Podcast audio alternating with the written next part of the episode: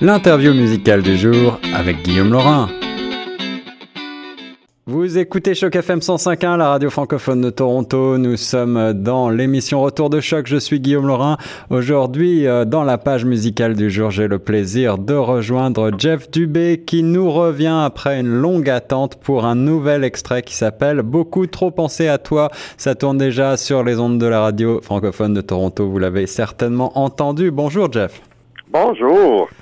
Alors, ça me fait un grand plaisir de t'avoir euh, au bout du fil puisque euh, tu nous as manqué, Jeff. Tout d'abord, qu'est-ce, qui, qu'est-ce que tu as fait pendant ces 11 ans, je crois, depuis le dernier album solo Oui, en fait, j'ai fait des bébés.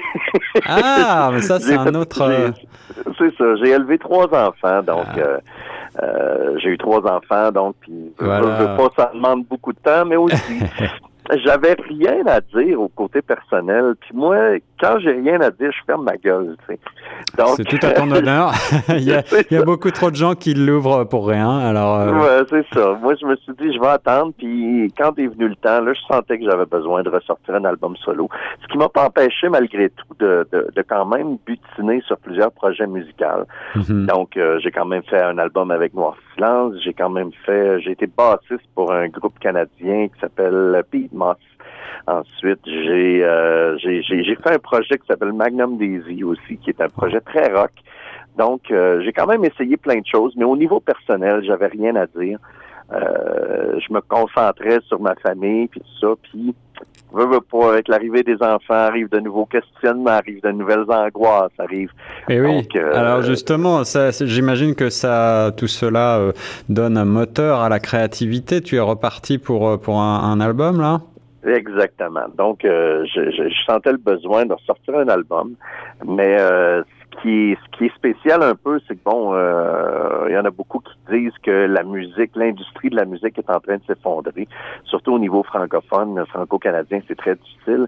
Mais euh, en fait, l'industrie s'effondre, oui, mais pas la musique. Donc, j'ai essayé de sortir l'album, j'avais pas de compagnie de disque, aucun support de subvention. Et ce que j'ai fait, euh, c'est un album qui a été fait en collaboration avec des musiciens. Ouais, C'est-à-dire que j'ai travaillé avec des gens qui étaient passionnés, qui attendaient pas un chèque de paye. C'était pas des mercenaires qui jouaient avec moi, c'était des gens qui, qui, qui avaient confiance au produit. Puis je leur ai dit, regardez, j'ai pas une scène pour le faire. Mais si on arrive à en faire un puis on le vend, je, je sépare tous les profits avec vous autres. Donc, euh, il y a beaucoup de musiciens qui ont participé euh, par passion de la musique, par passion de l'écriture. Et euh, je pense que c'est ce qui est, c'est ce qui est intéressant là-dessus parce qu'on peut prouver que c'est pas parce que t'as pas de subvention, c'est pas parce que t'as pas de support de l'industrie musicale ouais, que ouais. tu peux pas faire de la musique. Alors ça, c'est un vrai message d'espoir. Toi, tu as, tu as connu quand même euh, les périodes où, où, où l'industrie musicale était en, en, encore en pleine euh, expansion euh, il, y a, il y a 25 ans, euh, au début de, de Noir oh, Silence, oui. et puis tu as vendu, je crois, plus de 700 000 albums, hein, quand même. Oui, c'est ça. Oui, non, euh, j'ai connu la belle époque de la musique. Qu'est-ce que, qu'est-ce que tu verrais, quelles sont tes, tes visions, ton, quel est ton sentiment sur, ce, sur ces modifications drastiques là? Est-ce que qu'est-ce que tu vois qu'on pourrait faire ben, pour, en, en, fait, en fait, moi je trouve que c'est c'est à quelque part une bonne chose parce que les artistes vont pouvoir reprendre contrôle de leur matériel.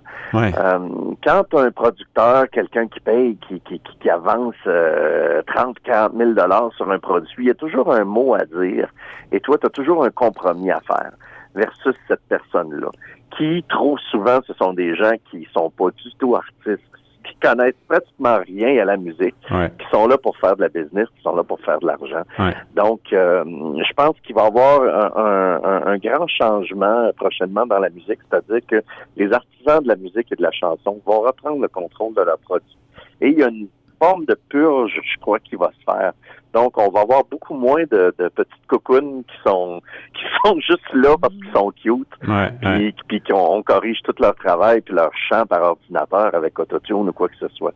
Ce qui fait qu'on va avoir une purge de, de, de vrais passionnés. Alors, ceux qui vont vouloir rester, c'est ça. C'est ceux qui vont le faire par passion malgré tout, malgré tout, euh, cette, euh, ces grands changements posent des questions hein, pour arriver à, à, vivre de son travail, de son talent, même quand on en a beaucoup. Parfois, euh, on se demande un petit peu, il faut faire beaucoup de scènes. Euh, alors toi, tu as la chance d'être extrêmement connu. Est-ce que tu, tu vas porter le nouvel album là sur scène bientôt? Euh, j'espère, oui, pouvoir le porter, euh, le porter sur scène, mais bon, tu sais, tu dis extrêmement connu. J'ai été connu. C'est toujours un travail à recommencer parce que euh, l'industrie évolue, les gens des radios, des médias évoluent, et souvent maintenant, je me frappe à des gens, par exemple, qui m'interviewent dans des grandes radios commerciales où il était même pas au monde encore. ouais, c'est ça. C'est mes albums. Donc, donc, c'est toujours à recommencer. C'est, c'est, faut jamais prendre ça pour acquis. Les nouvelles générations se succèdent rapidement et, les référents changent. Euh, quels sont toi tes référents aujourd'hui, euh, Jeff Dubé? Qu'est-ce que tu écoutes en ce moment, toi? Ben écoute, j'écoute, j'écoute pas des nouvelles choses nécessairement. Euh, j'ai toujours tendance à, j'aime pas, j'aime pas la mode j'aime pas suivre une mode. Parce que la mode, on s'entend, quand tu regardes des photos, c'est toujours la chose que tu as eu honte de suivre 15 puis 20 ans après. Ça, c'est bien. Donc, donc j'essaie de j'essaie de, de, de, chercher la qualité. J'essaie de chercher euh, je vais puiser dans, dans des John Mellencamp. Dernièrement, depuis le décès de Tom Petty, euh, je suis retombé dans ses albums puis, de, de voir la j'appelle ça la perfection par l'imperfection. euh, Parce que comme les Rolling Stones, par exemple, Tom Petty, c'était des musiciens qui étaient très bons, mais techniquement, n'étaient pas si forts que ça. Mais c'était des musiciens d'instinct.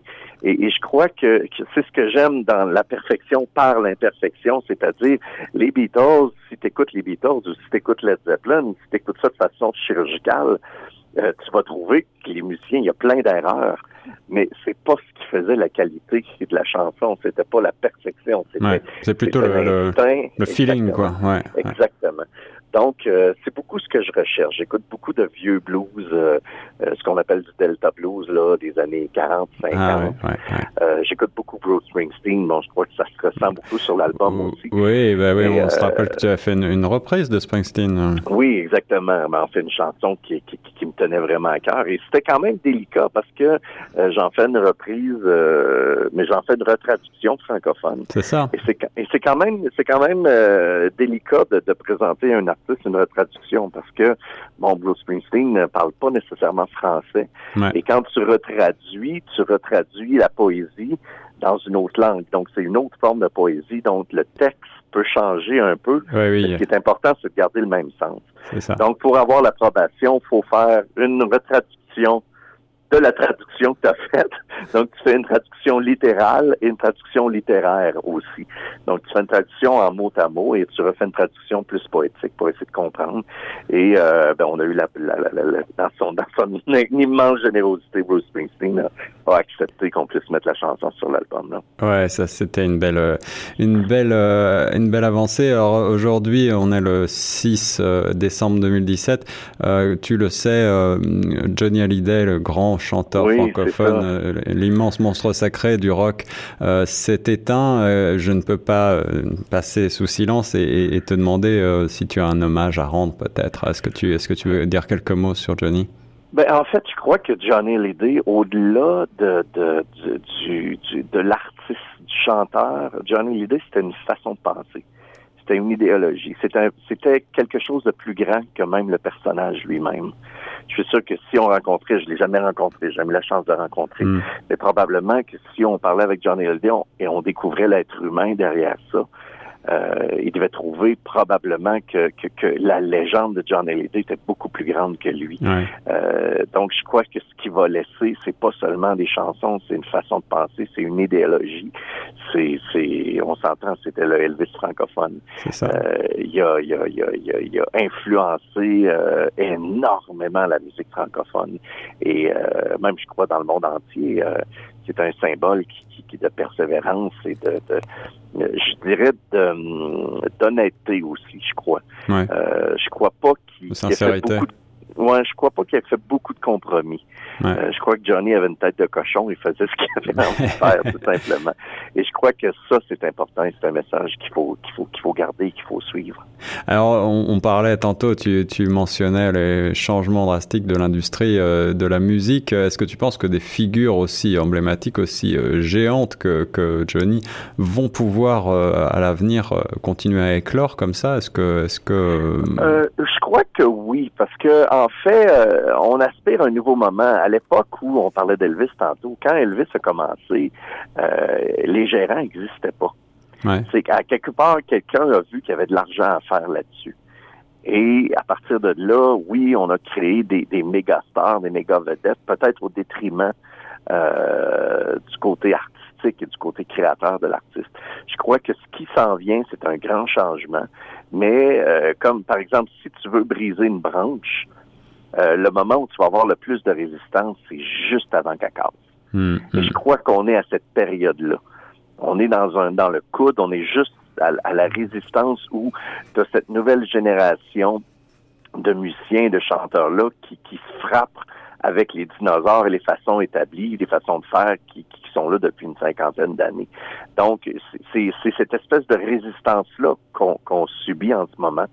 Et quand ça va casser, quand ça va se faire, je crois que c'est quelque chose de nouveau qui va, qui va arriver parce que les gens consomment encore énormément de musique, mais ils consomment sur un support différent. Ils consomment de façon différente. Donc, je crois que oui, on a, il y a encore de la place pour des grandes légendes euh, prochainement. Je crois que ceux qui sont, qui sont venus au monde les, les, les peut-être les dix dernières années vont avoir énormément de difficultés de se faire un chemin. Parce qu'on vit dans, dans, dans ce moment-là. Et c'est là qu'on va voir ceux qui vont persévérer, c'est ceux qui vont qui vont se placer. Parce que créer un, artiste, créer une star, c'est très facile. Tu mets de l'argent, tu mets de la publicité et tu dis aux gens que ça c'est bon et les gens achètent le produit. Mais euh, le problème, c'est quand tu fais un produit comme ça euh, pour un artiste, c'est pas de percer qui est difficile, c'est de rester. C'est de durer. rester là plusieurs années. Et c'est là que le travail va se faire. Et Donc c'est là qu'il faut, faut garder la tête haute et puis continuer à foncer.